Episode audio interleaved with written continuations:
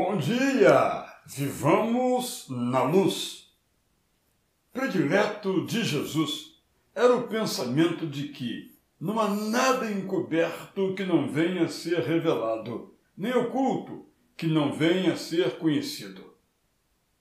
Ele o mencionou para nos lembrar que as verdades que encarnou seriam valorizadas, para nos advertir contra a hipocrisia e, diante das ameaças, nos acalmar.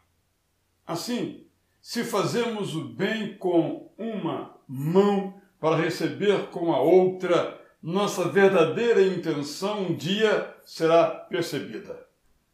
Por mais que declaremos que agimos por bondade, acabaremos desmascarados se fizemos para receber algo em troca, seja um favor, um voto, um elogio, por um gesto que visou melhorar nossa imagem pessoal ou organizacional.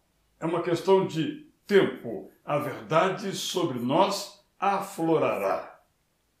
Se traímos um amigo, um cônjuge, uma organização ou uma causa e procuramos manter escondido nosso erro, logo saberão onde está o nosso coração. Queimaremos por dentro, deixaremos indícios. Como não traímos sozinhos, a outra parte se alegrará ou se preocupará e compartilhará com alguém. É uma questão de tempo. A verdade sobre nós aparecerá.